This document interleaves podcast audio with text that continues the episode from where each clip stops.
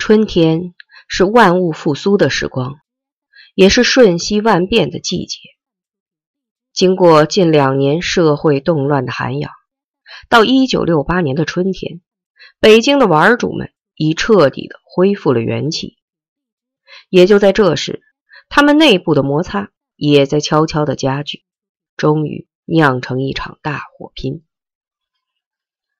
春暖花开了，周凤天。约集了二十几个有头有脸的玩主，一起去香山春游。刚上路时，大家兴致极高，有说有笑。但很快就出了一件令人不快的事。二十几个人乘一辆公共汽车到达香山公园站以后，正要进公园门时，黑子突然惊叫了一声：“谁把我的钱捅走了？别闹，快还给我！”没人吭声。热闹的谈笑一下子冷了场。很明显，在他们中间有一个家贼。谁都可能是家贼，谁都有权任意怀疑哪个人是家贼。结果每个人都成了贼，真是扫兴到了极点。多少钱？周凤天问黑子。二百。周凤天扫了大家一眼，笑了。说：“黑子，你小子什么时候有过二百块钱呀？别在各位老大面前充大头翁了，你没有二百块钱。”他说着，狠狠地瞪了黑子一眼。边亚军也打趣的说：“黑子，是不是昨天夜里塞到哪个圈子的裤裆里了？忘了拿出来吧？”大伙全笑了，纷纷拿黑子打趣儿，笑呵呵的进了公园。笑是笑，但是家贼没有找出来，事情总不会到此就算完了。大家都是街面上混的主，谁也不愿背上这口黑锅。果然，刚拐过眼镜湖，来到佛牙舍利塔下的僻静处，周凤天就板起了脸。他先是逐个审视了一下每个人的脸，然后突然走到顺子面前，逼视着他的眼睛。斩钉截铁地说：“你拿了黑子的钱？怎么是我呢？我为什么要拿他的钱？我又不是没有钱。”顺子强挤出一副笑来，但是看得出他有点慌，神色全变了。是你，周凤天一字一顿地说：“现在再拿出来，我们还是朋友。”如果不拿出来，他豁的一声拔出了匕首。我的刀子可不讲交情。不是我。顺子镇静下来，毫不示弱的与周凤天对视着。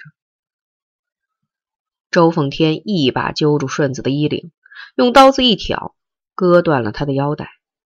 掖在衬衣里的一大卷钞票掉在了地上。看着地上的钞票。谁都没有说话，静待着事态的发展。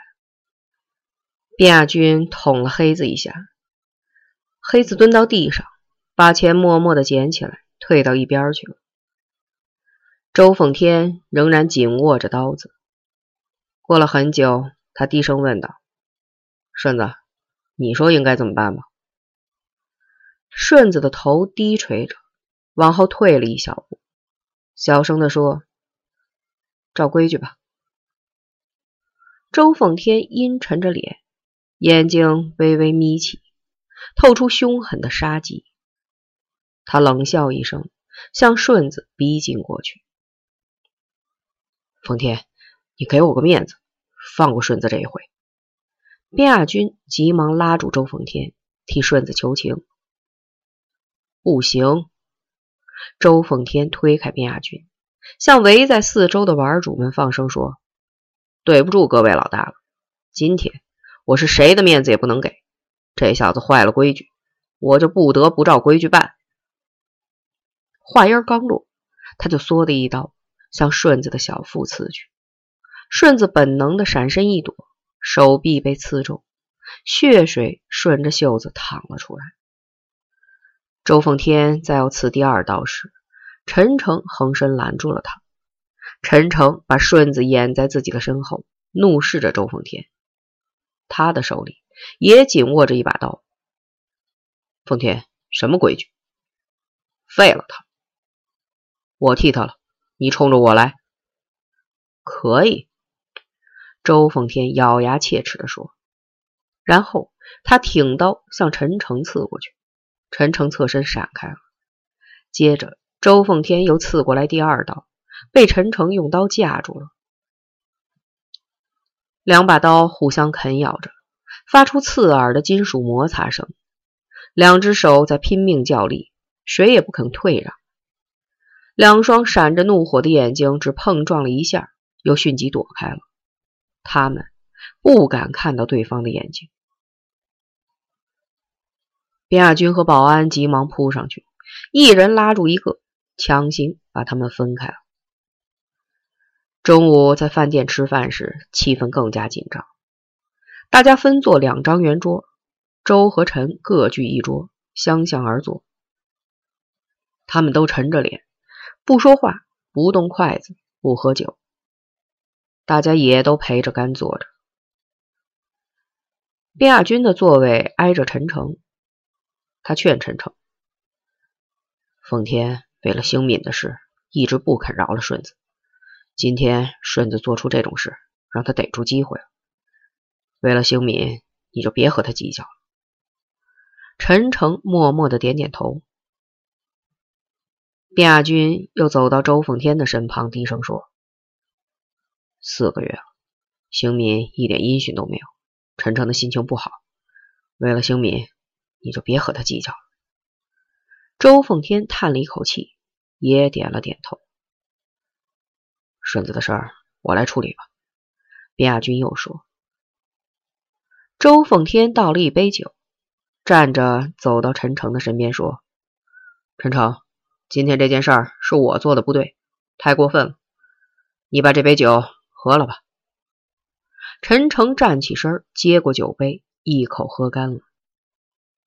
周奉天轻轻的拍拍陈诚的肩膀，又叹了一口气，低着头走了。在陈诚的另一边坐着顺子，他哭了，哭出了声。卞亚军给顺子倒了一杯酒，安慰他说：“顺子，别哭了，喝酒吧。”然后。他又端起了一杯酒，高声对在座的所有玩主们说：“这杯酒是顺子的告别酒。从今以后，顺子金盆洗手，不在街面上混了。谁和他有冤有仇，今天也就一笔勾销了。以后谁再找顺子的麻烦，我奉天和陈诚给他做主。大家把酒干了。”众人们都喝了酒。卞亚军看了陈诚一眼，又厉声的对顺子说：“顺子，以后在家里多帮你娘干点家务活，好好的和柴火妞过日子。钱要是不够，大伙给你凑凑。不过，如果我再在街面上看见你，可就别怪我边亚军不讲交情了。”玩主们轮番走过来和顺子碰杯，喝告别酒。顺子流着泪，一杯接着一杯的喝下去。大醉。黑子把一卷钱塞进顺子的怀里，搀着他走了。临走出饭店大门，他挣扎着站住了，嚎啕大哭着说：“奉天、亚军、陈诚，还有各位老大，以后如果再有用得着我顺子的时候，你们说句话。”他说不下去了，哭着走了。在进城的路上，陈诚对周奉天说：“让顺子洗手后山是个好主意，对他有好处。”周奉天沉默不语，过了好一会儿才说：“上贼船容易，下贼船难啊。顺子能够收山，但是不会收心的。边亚军这是害了顺子，以后的麻烦事儿多了。”他轻轻的摇摇头，又说。不说顺子了，随他去吧。陈诚，兴敏到底有没有消息？没有，他家里人也不知道他的信儿，挺着急的。我真担心他会不会寻死。不会，兴敏这个人比我们都坚强，他有自己的生活目标，任何东西都不会干扰他对这个目标的追求。沉吟了一会儿，他又自言自语的说：“也许，也许他到那儿去了。那儿是什么地方？”陈诚一再追问，他也没说。树倒猢狲散，顺子倒了，手下的佛爷们立刻就忙着寻找新的靠山。三福想投靠陈诚，顺子说陈诚对手底下的人特别仁义，从不强人所难。再说他的名气也大，跟着他不受欺负。三福必须找个又仁义又硬实的靠山，因为他挂着个漂亮的出了名的圈子，这个圈子叫大丫头。是好多玩主都眼馋心想的美人。有一回，周凤天见了她，大吃一惊的说：“这姑娘长得水灵，活脱就是当年的小燕儿。”大丫头和三福住在一条胡同里。她九岁时，母亲改嫁给一个送煤球的工人，她跟了过去。继父好喝酒，好唱京戏，对他们娘俩也不坏。十三岁时，大丫头出落成个小美人儿继父的脾气也改了，喝了酒就骂街打人。他也不打别人，专打大丫头她娘，往死里打。打的娘实在熬不过去了，就在一天夜里，趁大丫头睡瓷实了以后，把她塞进了继父的被窝里。从那天以后，继父的脾气又改回来了。本来大丫头对这档子事儿也没觉得有什么不好，娘俩轮着钻一个男人的被窝，只要娘不生气就行。谁知道后来闹开了文化大革命，她也参加了红卫兵。革命烈火点燃了她心中的那点激情，不计后果的造了继父的反。她在继父工作的煤球厂贴出了大字报，揭露继父是流氓。继父在单位里有多半年没抬起头来，在家里可是把脾气又改了回去，喝酒打人，不打别人，还是打大丫头她娘。娘对大丫头也就鼻子不是鼻子，眼睛不是眼睛了。街坊上一个大姐见大丫头可人疼，就引她下了海。头一个男人是个老玩主，折腾了一宿才给她四毛钱。以后他学精了，甩开大姐，自己到街面上去胡混，钱倒挣得多了。身上有了钱，就想改善一下家里的气氛。有一次，大丫头看到继父就着咸菜喝酒，就掏钱买了半斤猪头肉，摆在继父的桌子上。继父看了大丫头一眼，也没说什么，捏起一个猪眼睛放在嘴里，有滋有味的吃喝起来。大丫头在一旁看着，心里也喜滋滋的。谁知道老家伙有了下酒菜就喝多了，喝多了就开始骂大街。我们家缺了八辈子得了，怎么就花人家麦大炕挣的钱呀？他扯着嗓子喊，招来一街筒子看热闹的人。大丫头眼里流着泪说：“我怎么就那么下作？我平白无故的给你个老骚猪花钱。”说着，他抄起切菜刀，一下子砍下自己两个手指头。三福也是来看热闹的，看见大丫头砍了自己的手指头，他不知怎么的，竟流出了眼泪。他抱起昏了过去的大丫头，跑着把她送进了医院。从此，三福挂上了大丫头，不仅是挂上了，而且还动了真情。大丫头模样俊，心也细。会疼人，没多久，他们两个人就整天形影不离了，半真半假的成了小两口。小两口在一起也没别的，就是紧紧的搂在一起，亲嘴儿，流眼泪。不怪他们流眼泪，家有美人胎，没病也招灾。玩主们三天两头的来找大丫头，当着三福的面就动手动脚的。全仗着顺子的保护，小两口总算是没被人欺负惨了。顺子倒了以后靠谁呢？小两口哭了一晚上，决定找陈诚。三福提着一份见面礼去拜陈诚，陈诚没有在家。他妹妹说陈诚上山了，去看星星。找不到陈诚，三福就想找大丫头商量一下，先到郊区三福的姨家躲几天。等到陈诚正式收了三福，大丫头也就算安全了。回到家，小两口正商量的时候，黑子来了。三福，顺子收山了，以后你就跟着我吧。大哥，我错待不了你。